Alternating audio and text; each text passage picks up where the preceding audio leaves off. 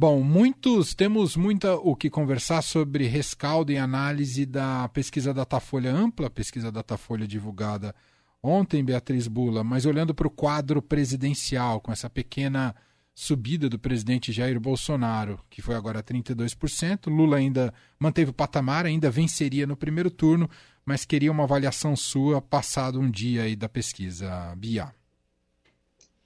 Pois é, Manuel, uma pesquisa que, é, de fato, se comparada com a de julho, é, mostra uma oscilação aí muito pequena, né, por parte do presidente Jair Bolsonaro, mas comparada com a, a análise desde maio, é, reflete sim o que já aparecia, né?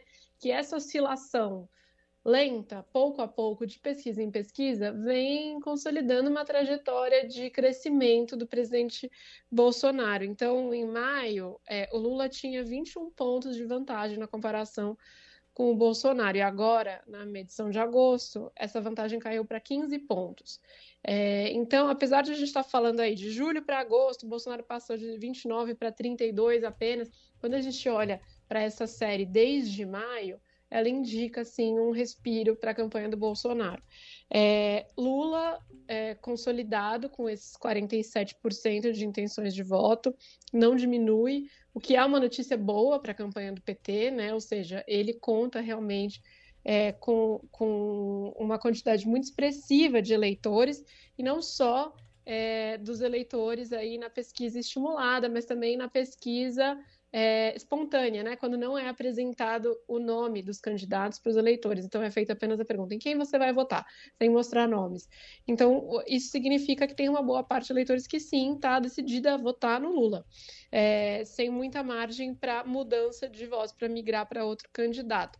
No entanto, é claro que é, isso preocupa ali o QG do PT, o QG da campanha do Lula, esse aumento, leve aumento do Bolsonaro nas últimas pesquisas, porque o Bolsonaro tem mostrado que está conseguindo entrar é, em segmentos e recuperar, especialmente, o eleitor que votou no Bolsonaro em 2018, que não estava se mostrando disposto a votar nele neste ano, mas é, é nisso que a campanha do Bolsonaro está mirando agora, né? Reconquistar esses votos aí que te, tá, estariam perdidos daqui até outubro. Há tempo suficiente para o Bolsonaro se recuperar? Olha, se é, de fato for nesse ritmo que vem se apresentando, tudo indica que não, né? Que não é o suficiente para ele fechar essa janela aí é, de distância entre o dele e o presidente Lula.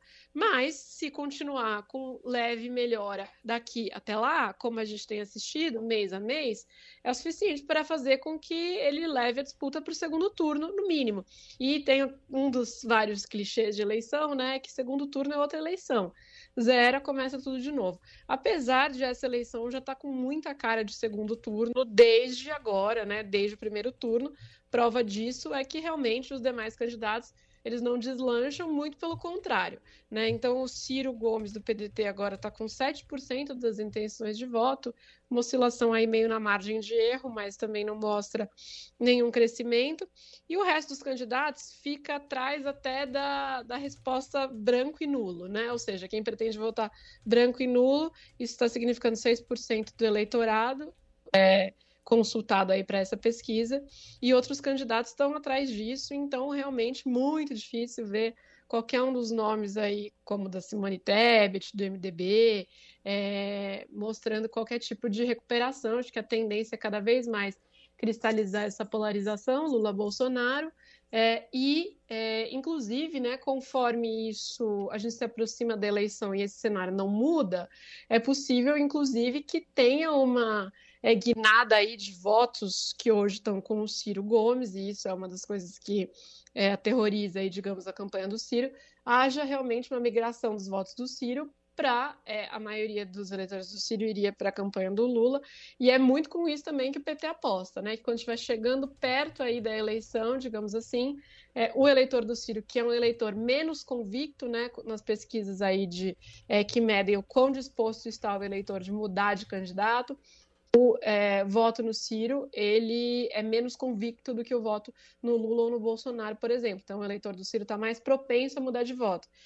Então, é possível que se se consolide essa disputa, como tudo indica, entre Lula e Bolsonaro, que eleitor do Ciro passe aí, portanto, a decidir fazer um voto útil, né? Essa é a grande esperança do PT, inclusive, para tentar resolver a, a campanha ainda no primeiro turno. Mas é, hoje o presidente Lula teria 51% dos votos válidos, o que deixa em aberto né, essa possibilidade de ganhar no primeiro turno pela margem de erro aí de margem de erro global do Datafolha dois pontos, ou seja, pode ser que esse 51% seja 51%, pode ser que sejam 49%, é, e aí realmente iria para o segundo turno. Então, assim, é, é um, digamos, um respiro para a campanha do Bolsonaro, não o suficiente para animar ninguém na campanha do Bolsonaro, não o suficiente para amedrontar a campanha do Lula, mas também faz com que o PT fique de, de olho aberto. E, por outro lado, Lula parece muito consolidado nesse patamar, confortável, mas não suficiente, talvez, para ter segurança de que ganhe no primeiro turno. É, e aí, quais são os movimentos interessantes né, de se analisar? A gente fala muito da, do pagamento do, desse Auxílio Brasil turbinado, né, de 600 reais, aí na véspera da eleição, é, mas é, não houve um, uma mudança aí de apoio em termos de quem está recebendo o auxílio, dos beneficiários do auxílio. Continuam sendo muito, é, a maioria, muito favoráveis ao Lula. Então, 56% dos eleitores que recebem auxílio preferem o Lula, ante 28% que preferem, que pretendem votar no Bolsonaro. É, não dá ter clareza se isso se deve ao fato de realmente é, esse auxílio estar sendo pago apenas agora, né? Começou a ser pago há mais ou menos 10 dias, então ainda tem é, gente, beneficiários, recebendo esse dinheiro, é, ou se realmente há um entendimento aí por parte do eleitor de que é, há uma vinculação da imagem do ex-presidente Lula a, de fato, programas de transferência de renda, como Bolsa Família, muito mais do que ao é, do Jair Bolsonaro. E também é, o que se diz, né, que o voto ele também ele aponta para o futuro, para o que o eleitor espera de futuro, e não exatamente para o que ele recebeu no passado ou para o que ele entende como algo que foi bom para ele no passado. É, mas o que significa, portanto, é, votar no Lula ou no Bolsonaro para algum eleitor que depende aí é, de programas de transferência de renda, que está precisando receber, por, por, exemplo, o Auxílio Brasil.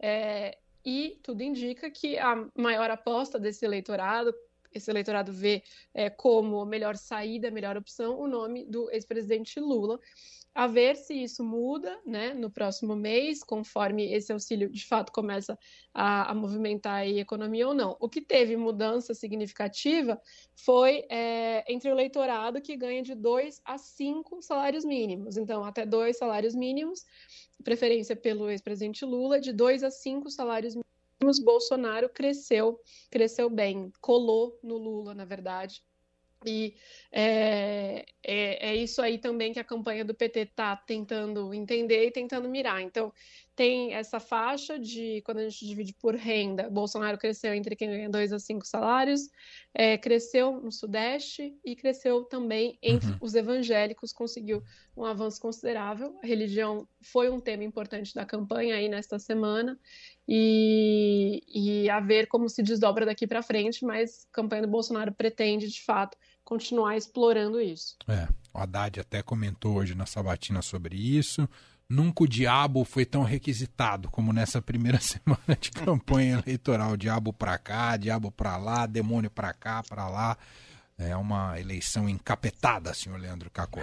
É, meu amigo. Beatriz Bula, uh, a gente espera estar tá numa situação melhor até o fim da eleição, não tão perto do, desse inferno. Um beijo para você, um bom fim de semana, até semana que vem, Bia. Um bom fim de semana a todos. Beijo.